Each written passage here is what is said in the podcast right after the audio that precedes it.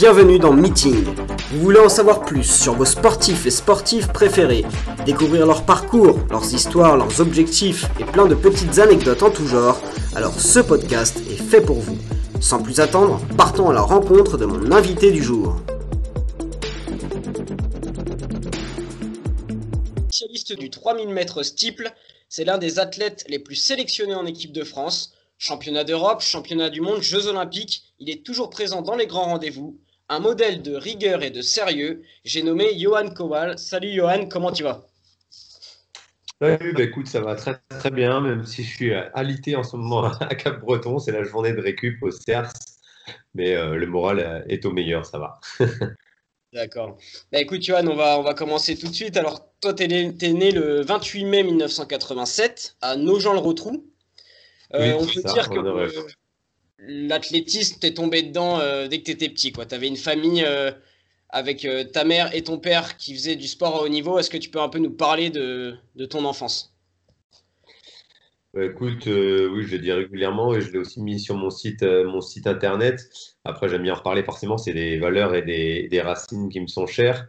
Mes parents, du coup, faisaient du sport de haut niveau pour mon père, qui a ensuite rencontré ma mère, qui l'a mise au sport aussi et qui s'est mise au sport aussi après coup. Et elle s'est découvert des talents de, de duathlète. Elle a été vice-championne de France de duathlon. Mon père, champion de France de 3000 mètres steeple. Et du coup, dès tout petit, j'étais bercé dans le, dans le sport. Pas forcément vers l'athlétisme directement, mais c'est là où les performances ont commencé à, être visibles. Et du coup, forcément, les résultats ont fait que je me suis orienté vers, vers l'athlète.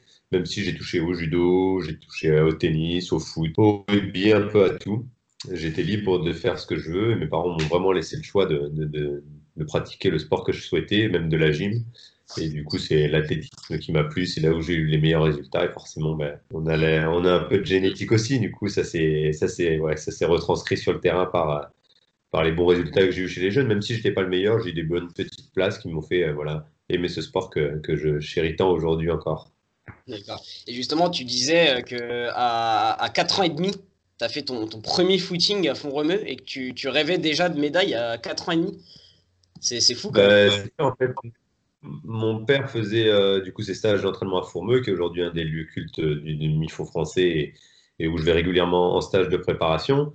Et euh, pendant nos vacances scolaires, du coup, il partait là-bas parce qu'il était professeur des écoles en parallèle. Du coup, il avait aussi les vacances scolaires. Donc, nos vacances, c'était là-bas. Lui faisait son stage. Et du coup, bah, on était avec lui sur le parcours de santé, des choses comme ça, des lieux que j'utilise aujourd'hui pour l'entraînement, mais que j'ai connus en étant tout petit. Et euh, le parcours de santé, bah, il fait 1700 mètres et à 4 ans et demi, euh, ma mère me disait que je faisais un tour en courant et que je voulais en faire un deuxième et que j'étais obligé de me freiner parce que voilà, j'étais euh, j'étais bercé dedans, on va dire. Je suis un peu tombé dedans comme Obélix dans la potion magique. Je suis tombé dans l'amour du sport et de, la course à pied. Et, voilà, c'est des valeurs qui sont jamais. Enfin, c'est un amour qui, qui m'a jamais quitté, que, comme je le disais tout à l'heure, qui est encore présent aujourd'hui. Et tu t'es tout de suite orienté vers du, demi-fond ou euh, tu as touché un peu à tout? Parce qu'en école d'athlète, on fait aussi des lancers, des sauts. Euh.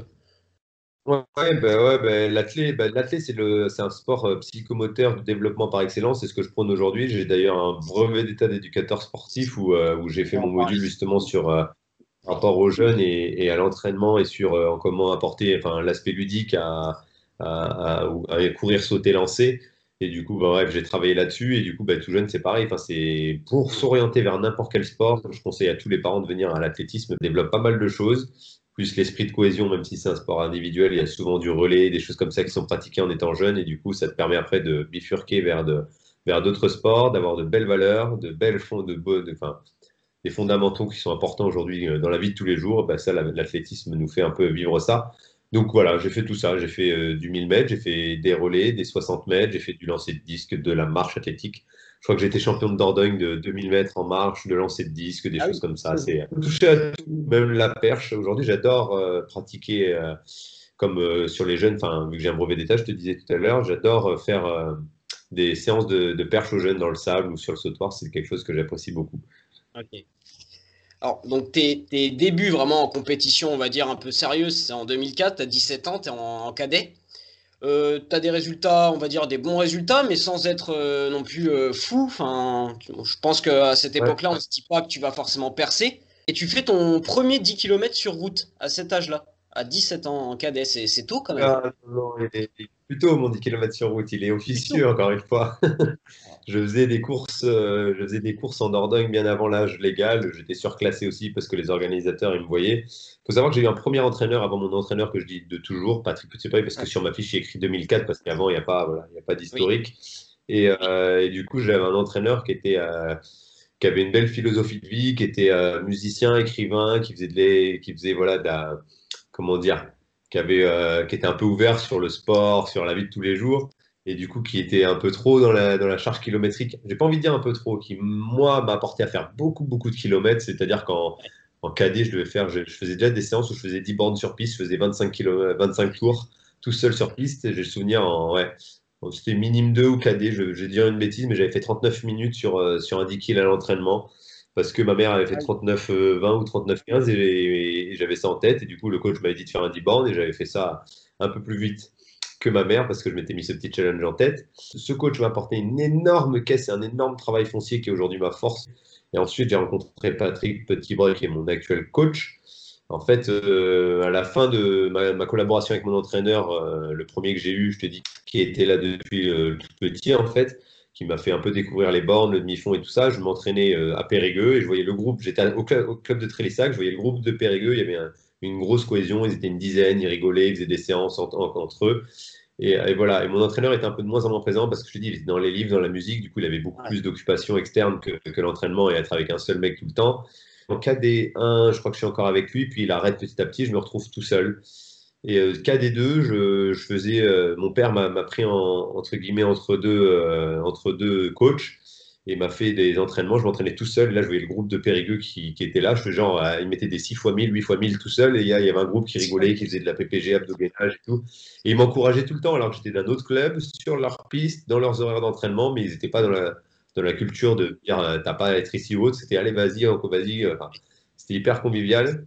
Et euh, j'ai le souvenir d'un régional de cross avec Jean Mestras où j'abandonne la course parce que ça se passe pas bien du tout et je suis en pleurs après la course. J'ai mon père au téléphone et là je lui dis j'en ai marre d'être tout seul et tout. Euh, j'ai un groupe là que je vois tout le temps sur le stade. Est-ce que je peux aller avec eux, m'entraîner avec eux? Et là mon père a dit oui et c'est là que je suis allé avec mon coach et euh, que j'ai encore aujourd'hui, Patrick Petitbreuil. Et, et du coup, ça m'a apporté de la PPG, ça m'a apporté de la vitesse, ça m'a apporté du fractionné, des choses que je ne faisais pas. J'ai repris l'entraînement avec ce groupe, je te dis, je tenais pas. J'ai repris euh, sur piste départementaux, je crois que je fais, je vais dire des bêtises, mais c'est à peu près ça, c'était de l'ordre de 9,46 au 3000. Je dis, c'est plutôt pas mal, écoute, c'est bien, on va aux régionaux, à la table d'après, je crois que je fais 9,30 ou 9,20. Euh, je vais aux interrégionaux, je fais 9,18 ou 9,10, quelque chose comme ça. Et j'arrive aux France, euh, je me qualifie au championnat de France KD2, mes championnats de France, et là en finale, je fais 13e en 8,58. Donc déjà, on a décelé une progression en deux mois de travail qui a été quand même assez, assez flagrante. Je continue tout l'hiver avec ce groupe, je te dis, je rate jamais rien, je suis assidu, etc. Et moins d'un an plus tard, en salle, je fais 8,36 en salle. Et là, ça a commencé à être le pied dans, les, dans le entre guillemets haut niveau parce que quelques mois plus tard ou quelques semaines plus tard, je me sélectionne au championnat du monde de cross. En 2005, euh, ta, première sélection en équipe de France jeune, bah, justement au championnat du monde de, cross à Saint-Galmier en France. Tu l'as vécu comment déjà Juste la course? Tu fais la sélection ou la course bah, ce, qui t'a le plus marqué, est-ce que c'est, oui, du coup, toi, c'est plus la sélection que tu sélectionné hein. euh, père qui avait apprécié l'échange avec mon nouveau coach, qui m'avait fait faire 8,36 en salle, habité en Eure-et-Loire, donc à 500 bornes. Et, euh, du coup, euh, j'étais j'étais avec mon entraîneur. J'avais mon appartement, j'étais assez tôt dans un appartement. Bref, j'avais un apprentissage. J'étais en apprentissage d'ébénisterie, du coup, je ne pouvais pas rester chez mes parents. J'ai dû prendre un, un appart et être assez autonome assez tôt. Et du coup, euh, du il décide de me rejoindre chez moi. Il vient, il vient chez moi pour, euh, pour les France de cross. Et la veille, j'étais assez malade. Le jour même, j'étais un peu enrhumé, je poussais un peu, je n'étais pas super bien. Et mon coach, voilà, je venais de faire 8,36 en salle, mais concrètement, en cross, euh, c'est les vraies valeurs, c'est la vraie confrontation. Du coup, on ne savait pas. Il me dit, et ça, c'est véridique, hein, il me dit, écoute, tu vises un top 50, c'est ta première année, c'était le premier France de cross, c'est monstrueux le niveau, vise un top 50, ce sera super. Et donc, j'ai le souvenir, je m'étais mis du Vic sur le nez, sur les poumons, parce que j'avais lu à l'époque que ça, ça, débouchait un peu les narines et que ça faisait ventiler. Du coup, j'ai fait ça et puis je suis parti dans la tête de course. Il y a un groupe qui s'est échappé et j'étais le groupe des poursuivants avec Benjamin Malati, un, très bon copain que j'ai encore aujourd'hui. Et du coup, euh, j'ai vu le groupe partir et puis, je sais pas, on était, on, était avec Ben sur le deuxième groupe à mener et puis euh, c'était assez loin devant et puis personne faisait, faisait vraiment d'efforts. Et là, je me suis mis à relancer, à aller chercher devant, et je finis quatrième cette course. Et là, je vais chercher ma sélection parce que c'était les six premiers qui étaient sélectionnés aux, mondiaux. Et là, je vais me sélectionner aux mondiaux de cross, mon coach en pleurs à l'arrivée, mon père aussi. Enfin, c'était un, truc de fou parce que c'était franchement inattendu sur le papier. Hein. Franchement, là, c'était euh, la surprise, euh, la surprise du siècle. Et les gens ont demandé à mon coach, tu le sors d'où euh, celui-là? Quelques mois plus tard, même pas, quelques semaines plus tard, on se retrouve aux mondiaux avec la bonne dynamique. Et puis là, on se fait exploser. Je crois que le premier français, c'est Denis Maillot, 96e. Il doit faire deuxième, 106e. Deuxième de l'équipe, 106e. Et Malatit, je crois qu'il termine avant-dernier, en 126. Donc ça veut dire qu'il y a trois mecs qui sont entre 106 et 126. Donc, dans les journaux, dans les médias, ça a été la génération catastrophique du demi-fond, la pire génération française de juniors sur les, les mondiaux de cross, aucun avenir n'était potentiellement écrit euh, favorablement pour nous. Et au final, voilà, on a eu chacun notre, notre carrière de notre côté. Denis Maillot, c'est 28-20 après euh, au 10 000. Plusieurs sélections d'équipe de France, de cross, de piste, de route. Et Benjamin Malati, 2h12, premier français, deux fois premier français au marathon de Paris. Donc euh, je pense qu'on on a fait nos preuves sur le tard. Quatre ans, quatre ans après cette course-là, en 2009, tu as ta première sélection là, en équipe de France A, donc chez les grands, chez les seniors et tu fais, euh, tu as une médaille de bronze au championnat d'Europe sur 1500 mètres en salle à Turin. Exactement. Euh, ça, ça doit être. Est-ce que c'est un de tes plus beaux souvenirs ça? Ouais, c'est que j'avais été identifié à Mehdi Bala, qui est quand même pas n'importe qui dans le, dans le demi-fond en France, parce qu'il avait fait pareil, première sélection senior, euh, il fait une médaille. Et après le palmarès, ben voilà, on le connaît aujourd'hui. Et du coup, c'est surtout ça qui m'a peut-être mis la pression après coup. Sur l'avant-coup, j'étais inattendu. voilà, on visait une finale et point barre, mais au final, j'arrive à surprendre et à mettre euh, en fait ce que j'appelle la soupape. Mon petit logo qui est sur ma casquette là. que j'appelle la soupape, c'est la relance de fin de course qui est inattendue, qui est imprévisible, qui est incontrôlée, qui est incalculable et qui que tu mets des années à gérer, que tu ne gères jamais totalement, c'est que tu mets une attaque tellement forte, tu sais pas quand et tu sais pas si tu vas la tenir jusqu'au bout. Mais ça, c'est pour ça que dis souvent la soupape. Et là, cette année-là, ben, je l'ai mise au bon moment, à 200 mètres de la ligne, alors que je suis hyper loin dans la course, je vais être 7 ou 8e. Je crois que je suis quasiment dernier et je fais un dernier 200 où je mets une grosse boîte une grosse soupape et du coup, euh, je cherchais une médaille qui était voilà, sur le papier, euh, encore une fois inattendue. Et c'est voilà, ça a été la surprise. Et pour mon coach aussi, dans le bon sens, on s'attendait à faire un bon truc, mais je courais contre des mecs qui avaient fait finale mondiale, finale olympique l'année d'avant. Il y avait Cristiano Brist, un Italien qui avait fait 5 au jeu. Il y avait euh, le, Portugais Rui Silva qui avait le plus gros palmarès du Portugal en termes de cours de 1500. voilà, il y avait vraiment du lourd. Les Espagnols qui sont toujours redoutables en championnat. Euh, et, voilà, je m'affirme de la plus belle des manières et ça a mis un pied dans, dans l'élite. Et euh, tu vois, ça a été une belle chose, mais ce que je retiens, c'est qu'une semaine après, 15 jours après, il y a les France de cross, de cross court, et là, j'ai vraiment pas envie d'y aller. Euh, c'était la fin de saison, j'avais ma médaille, j'avais pas envie de me faire battre. Enfin voilà, rester sur une bonne dynamique, ça me plaisait. Mon coach, le matin de la course, je fais des lignes avec un copain de mon club. il me met la pilule sur toutes les lignes droites, tu vois, je pensais que j'avais pas la fride, j'avais pas le jus. Et juste avant la course, mon coach, il me prend par l'épaule, l'épaule, c'est un petit, c'est un homme du terrain, mon coach, un homme euh, voilà, terre à terre et assez, euh, assez bourrin, j'ai envie de dire. Et là, il me dit Allez, mon yo, euh, celle-là, celle-là c'est pour moi que tu le fais, tu cours pas pour toi, dis-toi que tu cours pour moi, fais-moi plaisir. Et finalement, je te fais un France de cross du futur où je. enfin, voilà, où je, me, débrouille d'une belle manière, je gagne le cross-court en ayant, enfin, pour moi, une course qui est accomplie, alors qu'au final, dans l'instant T, j'ai pas ressenti de souffrance, j'ai pas de. C'est tellement bizarre ces, moments-là c'est des moments que, tu as dans certaines courses que tu as envie de retrouver sur d'autres parce que tu voles, tu es dans un état d'esprit, enfin tout va bien. Dynamique positive du championnat d'avant, les sensations étaient bonnes, le travail était fait en, amont en hiver, j'étais fort sur le court, fort sur le long, tout s'accumulait à donner que sur le cross-court, j'ai fait un gros truc.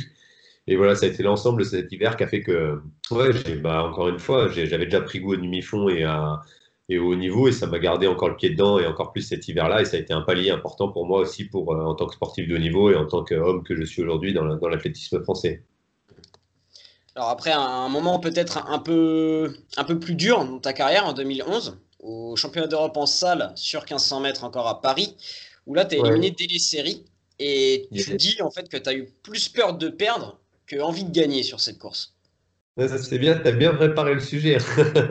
ça a été une étape aussi importante, euh, je pense, euh, importante et légitime. Comment dire? Je dirais pas légitime, je dirais euh, si elle était à refaire, je la referais. Je fais une course où je fais tout au couloir 2, j'ai mauvaise gestion de l'effort, mauvaise gestion du stress avant la course, pendant la course, tout est catastrophique.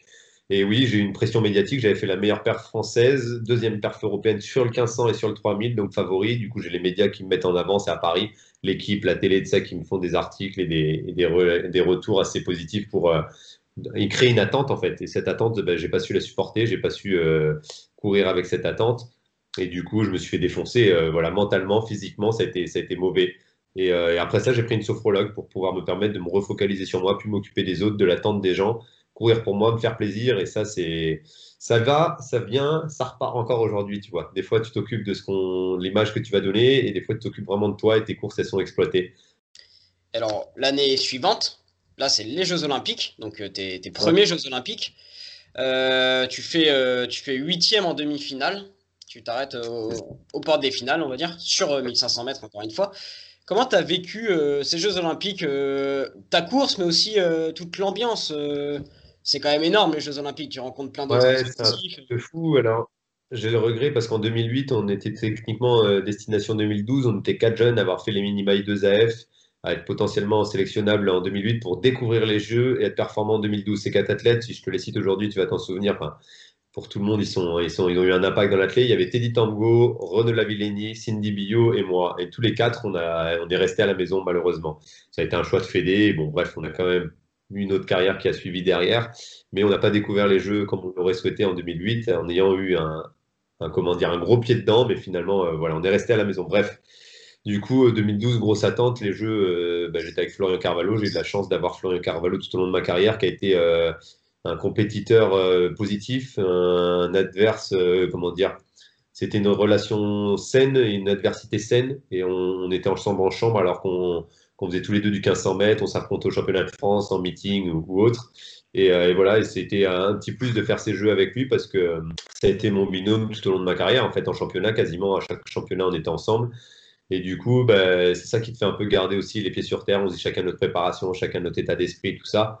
Et on est un peu des, mentalités, des comportements différents qui se complètent et on s'est un peu retrouvés. Donc je pense d'avoir un gros binôme comme ça, ça a été un plus parce que tu te fais bouffer par l'événement. C'est un truc tellement phénoménal d'être avec tous les sportifs du monde entier, des stars euh, qui sont plus que sportifs, qui sont people aussi. Et, euh, ça, c'était ouais, une expérience de fou. Mais on en a plus profité après qu'avant, j'ai envie de dire. On est tous les deux sortis en demi-finale. Euh, on s'est mis une pilule à l'entraînement le jour de la finale avec Philippe Dupont qui était sur le bord de la piste pour savoir qui allait faire le décanation sur 1500 mètres. On s'est fait une séance de 5 x 500 progressif de 1,11 à 1,07 euh, tous les deux sur le stade d'échauffement comme des bourrins. Et puis, et puis voilà, et puis c'était encore une fois positif. Et puis finalement, on a tous les deux fait le décanation, lui sur 1500, moi sur steeple. Enfin bref, c'était la petite anecdote. Mais, euh, mais du coup, pour te dire qu'on a fait ça, et après, on a pu aller voir d'autres épreuves. On a, on a profité, il y avait nos proches à tous les deux qui étaient venus. On a profité avec eux. On a pu aller voir d'autres compétitions. On est un peu critiqué parce qu'on arrive la deuxième semaine mais que quand tu arrives une semaine avant ton, ta compétition euh, sur, sur le village olympique où tu es, en confinement, en fait, tu es confiné dans le village, ben tu es, euh, ouais, dans une dynamique qui peut vite fait euh, te chambouler les émotions et te chambouler ton état d'esprit dans lequel tu étais avant d'arriver sur le championnat. On va parler de 2014, qui est peut-être ta meilleure année, qui t'a aussi un peu peut-être révélé à on va dire, tu étais déjà connu dans le monde de l'athlétisme et qui t'a peut-être révélé au, j'ai envie de dire, au monde sportif entièrement, quoi. Parce que cette année-là, donc tu fais déjà champion de France euh, élite euh, sur 3000 steeple à Reims, du 1500 mètres en salle à Bordeaux, mais surtout champion d'Europe de 3000 mètres steeple à Zurich. Alors, par contre, il y a eu sur ce 3000 mètres steeple euh, l'affaire avec bah, Maïdine Mekissi, qui voilà, était l'ultime favori, qui, qui arrive en tête et qui enlève son maillot dans la dernière ligne droite. Euh, L'Espagnol porte réclamation, toi tu fais deuxième, donc tu prends la, médaille d'or. Est-ce que quand même tu retiens que du positif de cette course-là ou tu as eu du mal à prendre cette médaille d'or du coup? Ben, sur l'instant T, c'était délicat, c'était difficile, ça s'est vu aux images, hein, sur le podium, etc. J'avais pas la grosse banane comme j'aurais souhaité l'avoir euh, pour une victoire au championnat d'Europe ou une seconde place. Euh, et, ça, a été, ça a été difficile. Aujourd'hui, euh, j'ai pris du recul et j'ai rien fait pour qu'il soit disqualifié. J'ai essayé de plaider sans sa cause. Moi, j'ai rien à me reprocher. Euh, donc, pour moi, je suis champion d'Europe. C'est pas moi qui ai fait l'erreur. Je vois qu'il y a des disqualifications en vélo, dans d'autres sports pour des règlements qui sont pas respectés. C'est triste. Moi, j'ai essayé de cautionner son, sa victoire sur l'instant T, sur le moment. J'ai fait comme j'ai pu. Ça s'est pas passé. Aujourd'hui, je n'y peux rien. Et donc, euh, bah, je suis champion d'Europe 2014 et je me vends comme champion d'Europe parce que je ne l'ai pas volé. C'est pas moi qui ai été, euh, qui été le, disqualifié, qui ai été le décrédibilisé. Ou, voilà. Et il faut savoir que le plus choquant dans tout ça, c'est que l'Espagnol qui a porté réclamation est tombé ensuite positif et a aussi perdu sa médaille. Donc, euh, Donc ça se sait pas trop ça, mais, mais voilà, après coup, on, peut se dire que l'énergumène a quand même été un beau, un bel acteur sur ce coup-là et du coup a bien, a bien su valoriser sa médaille et en final la perdre quelques mois ou années plus tard. techniquement, cette année-là, je fais pas les minima pour les championnats d'Europe, donc je suis pas dans le ranking pour aller aux Europes. Sauf que une semaine ou dix jours après, je gagne les France. Et là, la Fédé dit on va étudier ton cas parce que tu quand même. Euh, as gagné la Coupe d'Europe, tu fais euh, champion de France euh, en ayant voilà, l'adversité en direct, tu as, tu as su le gérer. Donc on va voir. Ils m'ont sélectionné aux Europes, mais il faut savoir du coup, cette saison-là, je fais pas les minima pour les championnats d'Europe. Et sur les Europes, ben, du coup, j'ai la course qui se passe bien. Et voilà. Et après, après coup, c'était une année folle parce que j'ai joué le jeu médiatiquement parlant. J'ai fait tous les plateaux télé, France 2, France 3, l'équipe, euh, Beansport, etc. J'ai tout fait, ça m'a bouffé un jus, mais énorme, mais c'était phénoménal. Je regrette en aucun cas. Et après, on s'est retrouvé aux décanations avec, je crois que c'était 20 000 personnes dans le public, une course de fou. Et là, je fais 4 ou 5e. Donc, j'arrive pas à rapporter en direct euh, après la saison une belle, euh, une belle fin de course, j'ai envie de dire, sur, au public français parce que c'était, j'avais plus de jus en fait. Je faisais des bonnes séances, mais j'avais plus de... j'avais joué le jeu médiatiquement.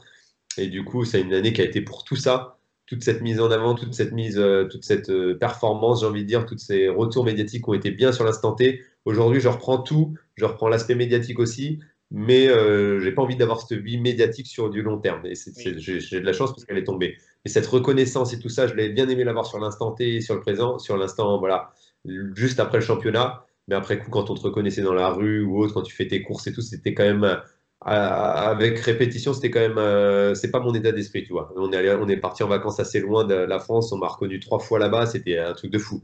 Donc, euh, donc euh, ouais, c'était, c'était une belle saison sportivement parlant, mais je veux dire, la, vie de People et de Star ne m'intéresse en aucun cas et la médiatisation à, tout va non plus. Alors après, dans la suite de ta carrière, tu vas, tu vas encore signer des, des autres grosses performances, comme en 2016 où tu fais une médaille de bronze au championnat d'Europe à Amsterdam sur 3000 mètres steeple. Au JO à Rio, tu fais quand même cinquième sur 3000 mètres steeple aussi. En 2018, tu fais quatrième au championnat d'Europe à Berlin. Le podium, il était, c'est facile à dire après coup, mais il était vraiment faisable, il était vraiment à ma, portée. Et c'est une mauvaise gestion. C'est ce qui construit une carrière, des performances et des contre-performances.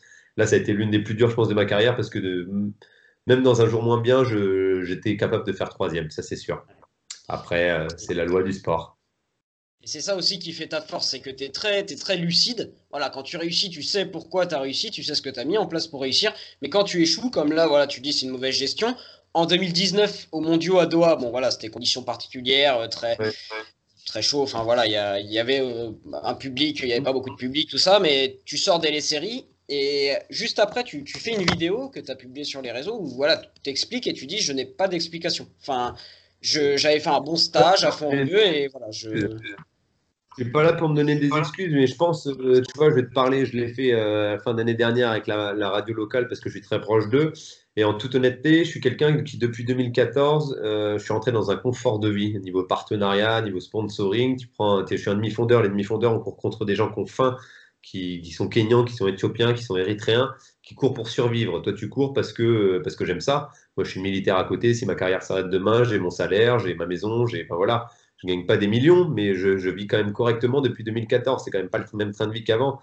Et euh, je me suis assis un peu dans un confort de vie qui n'était pas moi, qui n'était pas mon état d'esprit.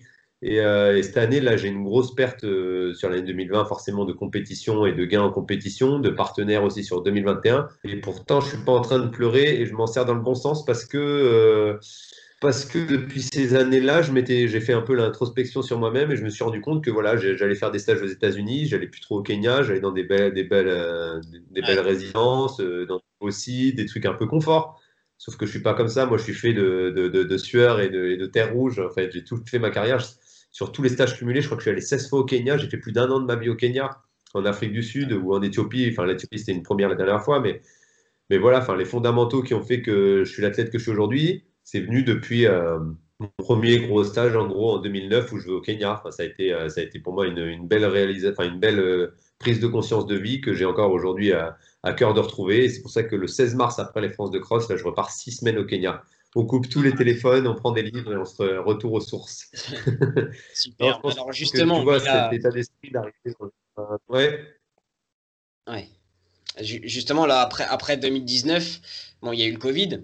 Et alors, du coup, comment toi, tu as, géré, enfin, et tu gères actuellement aussi cette, cette période hyper compliquée euh, Le premier confinement, bah, le sport était arrêté complètement. Là, euh, c'est encore, il y a des sports qui ont repris, mais les compétitions d'athlétisme, euh, pas trop, quoi. Enfin, c'est encore un peu flou. Est-ce que tu arrives à garder la motivation quoi? Ouais, soit, soit, toi, tu te laisses aller, tu broies du noir et, tu fais rien, soit tu bouges et tu t'entraînes et tu trouves des solutions. Je suis parti sur deux points. Le premier confinement, je me suis entraîné comme un fou. D'ailleurs, c'est ce qui m'a fait la blessure un peu sous le pied que j'ai aujourd'hui. Je pense que j'ai su aller trop fort, trop de séances sur route et du coup, euh, du coup, ça a impacté mon physique qui n'était pas forcément habitué à ça. Et deuxième point, c'est qu'à un moment donné, au lieu de rien faire, euh, je me suis occupé l'esprit, j'ai créé un programme d'entraînement où je suis devenu euh, un peu coach sportif parce que ça fait des années que je conseille des gens, des choses comme ça, et que là, j'ai voulu utiliser le temps en bon escient. Il y avait le temps de faire des, choses, donc je l'ai utilisé. Parce que comme tout le monde, je me suis mis à jardiner, je me suis mis à faire le potager, à faire à avoir des poules, etc. Et puis c'était pas moi, ça, je l'ai fait un petit peu, mais bon, c'est pas mon état d'esprit. Et du coup, j'ai réfléchi à, à, ce que je pouvais faire. Et donc, euh, donc, je me suis mis à ça. Je me suis entraîné. Et puis à côté, j'ai continué à faire un programme d'entraînement que j'ai mis en place et qui a mis six mois à, se mettre et à se finaliser.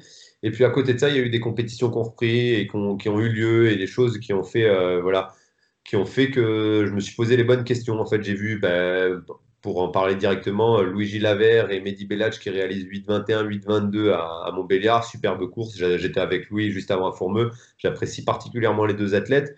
Et là, bah, c'est le moment de faire une introspection encore une fois personnelle et de me dire qu'est-ce que je fais là? J'ai 32 ans, 33 ans, je vais sur 34 l'an prochain, j'ai 15 euh, ans de temps sportif de haut niveau, c'est quand même beaucoup, beaucoup de sacrifices. Est-ce que j'arrête aujourd'hui? Qu'est-ce que je fais? Est-ce que je continue? Est-ce que je me, laisse aller et me dire allez, c'est bon, il y a des jeunes qui arrivent, je reste dans la facilité et puis bon, je laisse prise. Il y a Mayedine qui va revenir, il y a Gilali qui, qui est déjà présent, deux autres qui arrivent. Est-ce que j'ai ma place encore?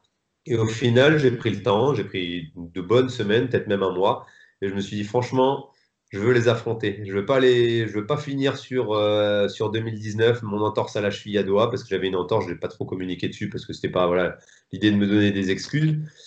Mais j'ai pas envie de rester sur ça. J'ai envie qu'ils soient en forme, que tout le monde soit en forme et qu'on se retrouve le 20 juin au championnat de France sur la ligne de départ, à armes égales, chacun avec son potentiel du moment. Mais euh, moi, en tout cas, euh, conscient de ma, force ce jour-là et de les affronter avec euh, une bonne gestion de course, une bonne préparation en amont et de rien regretter. Si ça se passe bien, je vais au jeu, bonus, jackpot, tout est payé. Si ça se passe mal, mais que j'ai tout fait en amont et que je regrette rien parce que j'ai fait une bonne gestion d'efforts, etc., ben, je leur serrerai la main et c'est le futur qui doit arriver. Heureusement qu'il y a du futur qui doit arriver. Mais aujourd'hui, je, je, je, me suis posé, je me suis dit, je m'en sers dans le bon sens pour pouvoir me redynamiser dans une grosse dynamique d'entraînement. Tu vois, je vais faire l'Éthiopie, Kenya, Afrique du Sud avec tout le confinement, tout ça, ça a modulé. Là, je suis à Cap-Breton, je ne cours pas encore, je suis sur euh, l'Altergé, je recours que lundi, enfin que demain sur, euh, sur en extérieur. Mais pour autant, je te dis que je suis, je entraîné comme jamais. je suis en train de faire du sport porté et une adaptation euh, cardio qui est complètement différente, mais qui, avec les années d'acquis que j'ai en course à pied, ne va pas mettre très longtemps à revenir en haut niveau mais je découvre des choses et je fais, j'entraîne mon corps que je pense comme jamais. Et là, je suis vraiment dans une phase euh, très intensive d'entraînement. Et, euh, et aujourd'hui, j'ai repos complet. Je suis resté allongé toute la journée. Je peux te dire que j'en profite de ce repos complet, alors qu'avant, je savais euh, aller me balader ou autre. Là, je, je, me suis mis dans une grosse phase de préparation. Rien regretter, être optimal dans tout ce que je fais. Je suis pointu sur sommeil, hydratation, alimentation, les trois points majeurs pour la récupération. L'entraînement, c'est carré, c'est millimétré. J'ai tout un staff autour de moi que j'ai mis en place en Dordogne pour, euh, pour progresser. J'ai un jeune de mon club qui est en train d'être performant, que je prends comme sparring partenaire aussi sur la saison et qui va venir aussi avec moi au Kenya. Et du coup, il n'y a rien qui est laissé au hasard pour pouvoir euh, optimiser cette saison. Une fois réalisé, une fois tout mis en place, une fois tout préparé, ben, tu n'as plus que l'instant T, la jour, le jour J, la course, euh, la réaliser, hein, faire un, bon truc. Mais en amont, j'aurais tout fait pour, pour y arriver. Donc c'est pour ça que c'est comme dans la philosophie de vie, le confinement, tout ça, bah, il y a des solutions. On peut s'entraîner. Euh, moi, je peux m'entraîner à la maison. J'ai un tapis roulant, j'ai un entraîneur, j'ai un vélo. Là, aujourd'hui, j'ai appris à travailler sur vélo et je sais qu'on peut faire des belles choses qui complètent l'athlétisme et au contraire te rendront plus fort en course à pied en faisant du vélo. Et du coup, ben, j'apprends encore aujourd'hui. J'ai 33 ans, 15 ans d'expérience de sportif de haut niveau, j'en apprends encore. Et voilà, encore une fois, le confinement, ça m'a servi à créer un programme d'entraînement euh, pour accompagner les gens faire l'introspection sur moi-même et aujourd'hui faire prendre les bonnes décisions pour pouvoir euh, savoir ce que je veux pour 2021. Euh, Donc je pense qu'il y a plein de paramètres réunis dans le bon sens qui font que bah, je suis dans le positif. J'ai pas envie de broyer, broyer, du noir ou autre et de, et de me plaindre. Non, je vais tout faire dans le bon sens et que, et que voilà, je regrette rien à l'arrivée. C'est important pour moi. C'est ça, c'est ce que je disais au début de l'interview. En fait, tu es vraiment un, modèle dans la, rigueur. Là. Tu mets vraiment tout en place pour arriver au succès. Quoi. En fait, c'est vraiment euh, mettre tout en place pour ne rien regretter après. Quoi. je, prends, mon téléphone, je sais pas si je peux te montrer. Tout à l'heure, j'ai testé une machine de récupération là où je balance. Ben, j'ai fait un Insta tout à l'heure où je balance les jambes là-dessus. Et euh, j'ai été voir sur Internet, je trouve ça hyper optimal pour la récupération et tout. Ben, c'est un coût, ça impacte forcément euh, le portefeuille, mais je suis allé sur Internet, j'ai fait la commande, je l'ai pris direct. Je, le reçois la semaine prochaine à la maison. Quand je rentrerai, je l'aurai ça.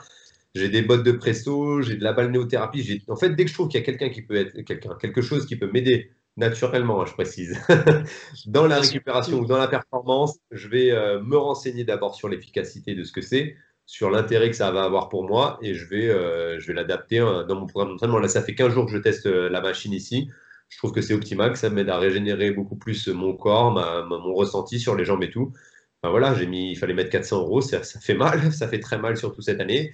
Mais euh, si je dois pas quitter mes économies personnelles pour l'acheter, ben je, le fais. Et je le fais, voilà, j'ai pas réfléchi parce que pour moi, c'est important. même si je dois être à découvert le mois prochain pour ça, ben, je vais le faire parce que euh, je te dis, je mets tout en place pour être performant. Je veux rien regretter. Après, euh, c'est pareil pour un chef d'entreprise. Hein, quand, il veut, euh, quand il veut dynamiser sa boîte et qu'il veut se lancer, à un moment donné, c'est des heures, c'est des, des, des, sacrifices, c'est des, voilà, c'est il faut faire des, des, choix. Et du coup, moi, ces choix, je sais vers quoi ils sont orientés, vers, quoi, vers où je vais aller. Et pour ça, je néglige rien.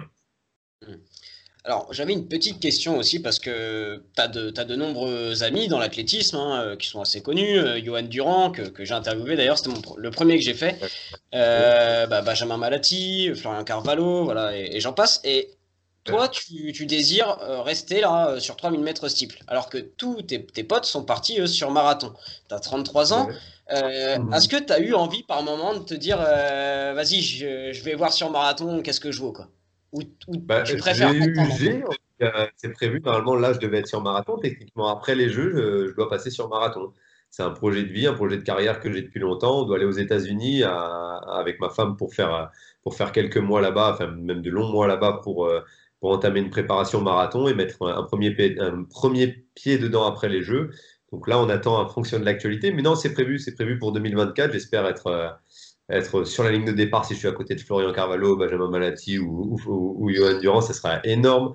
Mais déjà, euh, à titre perso, ouais, me focaliser sur une bonne préparation en amont, exploiter le marathon, faire découvrir le marathon à mon corps parce que je pense que ça se néglige pas ça non plus.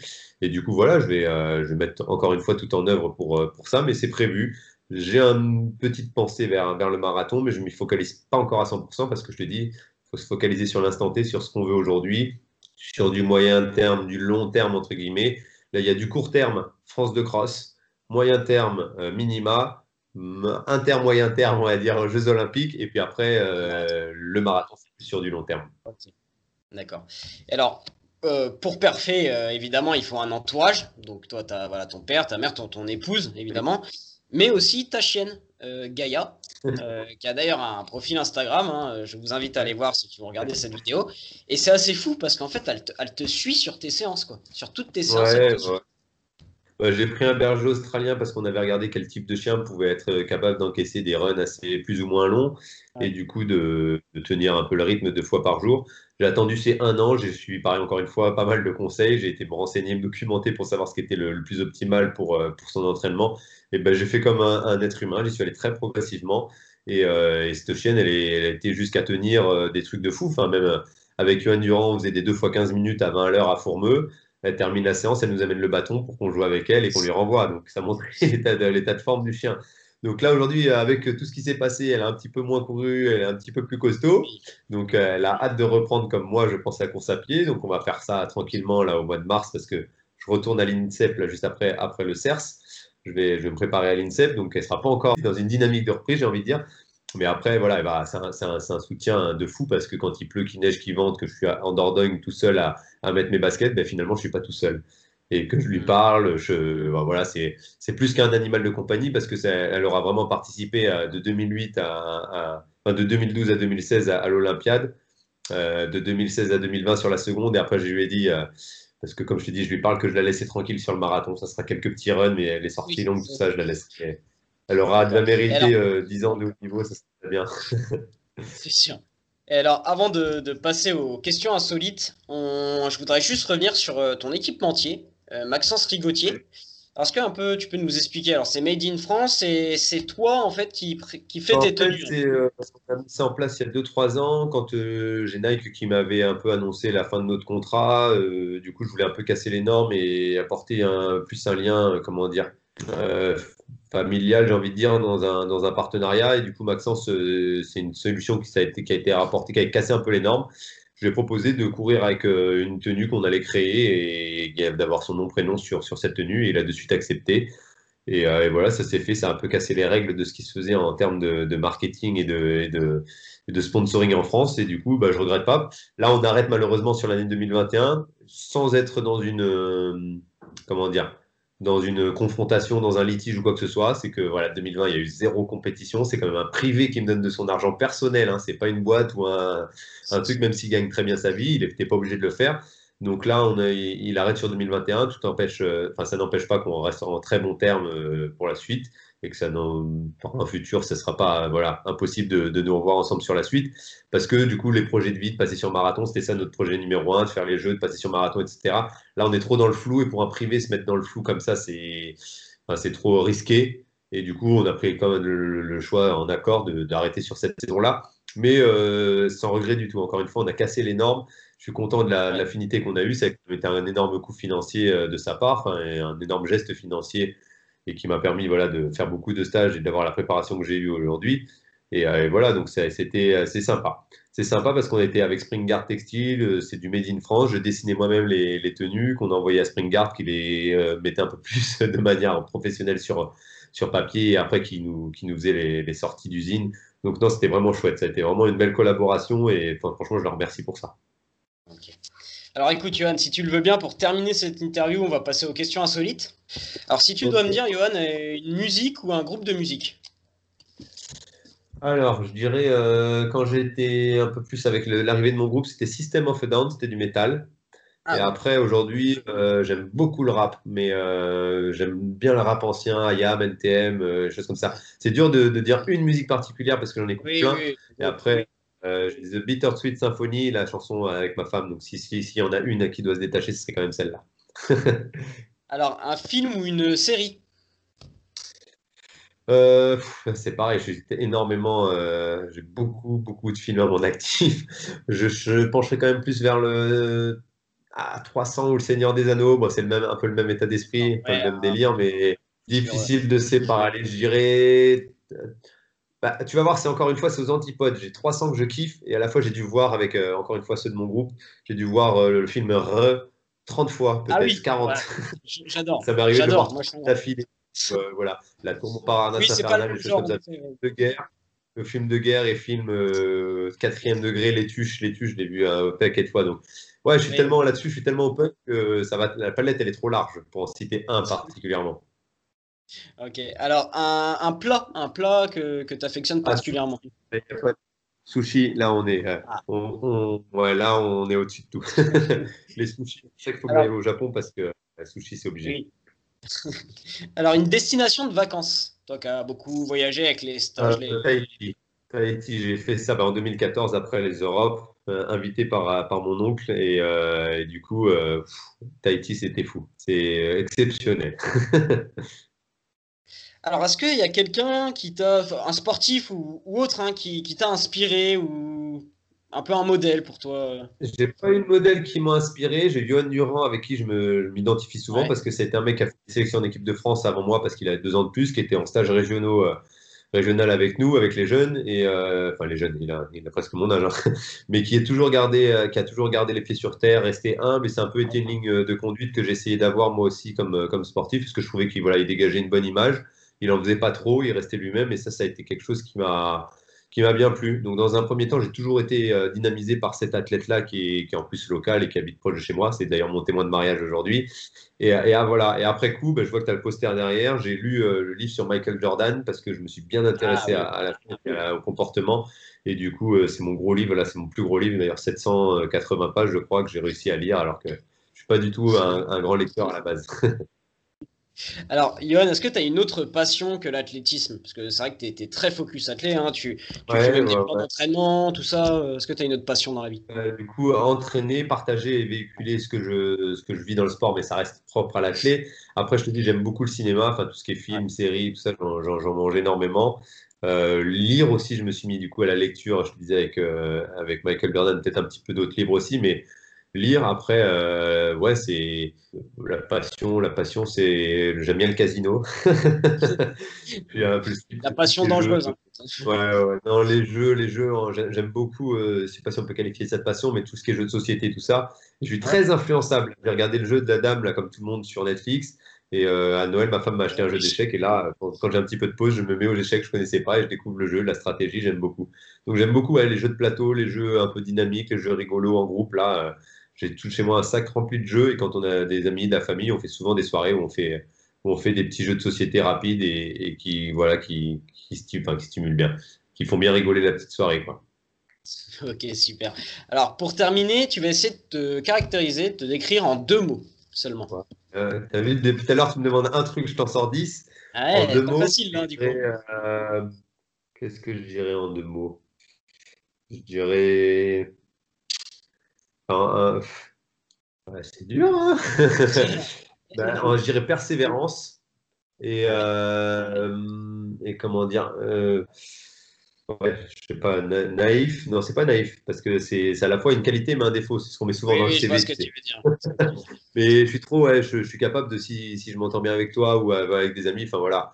Moi, j'ai une culture à l'argent qui est vraiment, euh, des fois, qui peut être mal perçue par l'extérieur. Mais euh, c'est même pas l'esprit de flamber, c'est que si je gagne un petit truc ou une petite prime, je suis capable de tout flamber direct à un resto avec des amis. Alors j'ai pas le budget forcément de le faire. Là, je te dis, là, je me suis acheté le truc pour la récup parce que j'en ai besoin et que je le sens. Je suis acheteur compulsif tu veux, pour Noël, euh, euh, pour Noël, j'ai pris une voiture, j'ai pris une voiture d'occasion à ma femme et j'avais cette idée en tête de rêve depuis longtemps. Et c'est pas un truc de fou, hein. j'ai pas pris une Mercedes ou une Ferrari de, malade, mais j'avais pour idée de toujours un jour où, prendre une voiture avec un nœud et mettre un nœud dessus et offrir ça à Noël. Et je voulais le faire à mon mariage, mais j'avais pas, pas de budget. du coup, je l'ai fait à Noël, c'est symbolique et tout, c'est notre voiture à nous deux. Mais bon, le fait de sortir la clé sous le sapin, j'ai trouvé ça tellement classe et elle, ça l'a énervé, mais bon, tu vois, c'est ça. Donc, cette de, voilà, de, dépenses, de partage et autres qui des fois est mal perçu. Moi, c'est une, pour moi, c'est une, enfin, quelque chose que peux pas qualifier en un mot, mais qui, euh, voilà, qui me fait plaisir de partager avec les gens que j'aime bien. Et des fois, à cause de ça, je me suis fait bouffer par certains qui ont vu un peu cette, possibilité et qui ont un peu abusé du truc. Mais bon, tant pis pour eux, j'ai envie de dire ceux qui ont plus perdu à, ou du compte à vouloir en profiter que moi, peut-être sur l'instant T, à avoir euh, partagé de mon moment. Bah écoute, Johan, je te remercie vraiment pour cette interview et ce moment de partage. Et en tout cas, j'espère que, comme tu le disais, hein, ta carrière n'est pas du tout terminée. Et j'espère que tu vas euh, aller, enfin, que tu vas perfer aux Jeux Olympiques de Tokyo sur 3000 mètres steeple, on te le souhaite. Et qu'après, ta carrière sur marathon euh, soit aussi belle que ta carrière sur steeple. C'est gentil, merci à toi. Allez, salut Johan. Passe une bonne soirée et puis encore merci pour euh, les questions, c'était bien travaillé, ça fait, ça fait plaisir de voir des gens motivés.